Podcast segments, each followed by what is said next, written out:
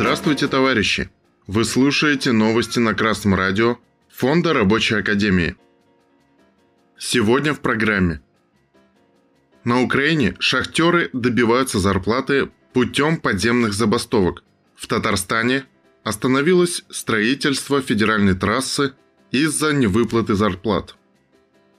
Сайт «Остров», освещающий события на Донеччине и Луганщине, сообщил об окончании забастовки шахтеров 21 декабря на Украине, в Мирнограде, горняки шахты «Капитальная», госпредприятия «Мирноград-Уголь» поднялись на поверхность после подземной забастовки.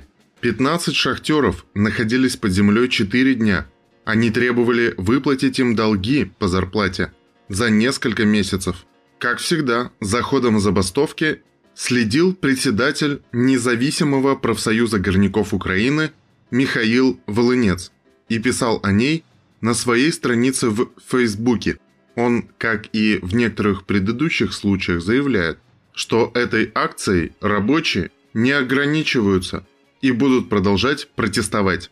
Одновременно с этим проходит акция протеста горняков на шахте «Горная» предприятия «Первомайск Уголь» в Луганской области – отказываются спускаться в шахту и продолжают протест на поверхности горняки шахты Новодружеская, ГП Лисичанск-Уголь. Красное радио Фонда Рабочей Академии часто рассказывает о подобных действиях украинских горняков. Положительный момент в них – это то, что шахтеры организуются, что они сплочены, что они готовы бороться за свои насущные интересы. Однако нельзя отметить, что коллективные действия украинских шахтеров пробуксовывают, им не платят зарплату, они спускаются протестовать. Они поднимаются на поверхность, у них опять появляются долги по зарплате. Кроме того, несмотря на огромный потенциал одновременных забастовок по всему Донбассу, украинские горняки пока не используют этот потенциал. Хочется надеяться, что на своем собственном опыте дурной бесконечности акций протеста, горняки придут к пониманию бесконечности их возможностей влиять на собственников средств производства, если только они перейдут к организованной забастовочной борьбе. Татарстан 24 ТВ сообщает, что 21 декабря рабочие, которые строят федеральную трассу М12, начали забастовку – Водители большегрузной техники недовольны условиями труда и невыплатой заработной платы.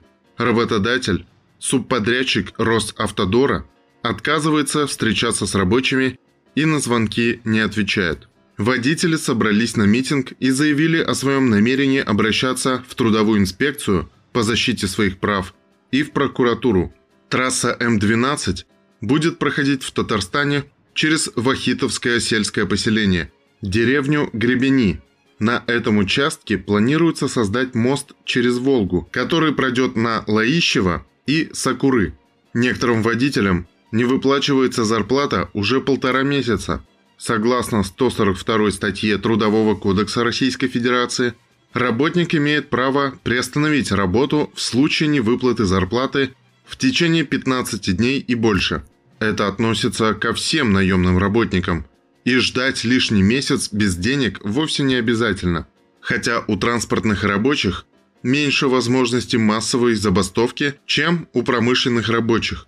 Зато у них есть другие преимущества, а именно огромная дорожная техника, которую они могут водить, а могут и не водить, а могут привести в такое место, в котором их проблемы станут более очевидны общественности и органам власти – Дорожным работникам труднее нанести финансовый вред своему нанимателю, зато легче добиться справедливости у буржуазных властей, поскольку те заинтересованы в исправной работе транспортных артерий страны.